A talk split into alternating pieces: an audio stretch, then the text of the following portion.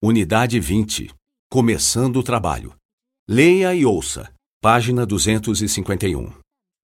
Caros colegas, iniciamos hoje um novo ano em que teremos muitos desafios e precisaremos trabalhar juntos para ganhar da concorrência e vencer as dificuldades. Mas eu sou otimista. Ampliaremos nosso faturamento ao mesmo tempo em que reduziremos os nossos custos. Para tal, buscaremos fornecedores mais próximos de nossas fábricas e negociaremos contratos de longo prazo.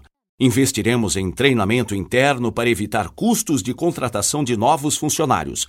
Procuraremos parcerias com órgãos do governo para tornar a empresa mais sustentável.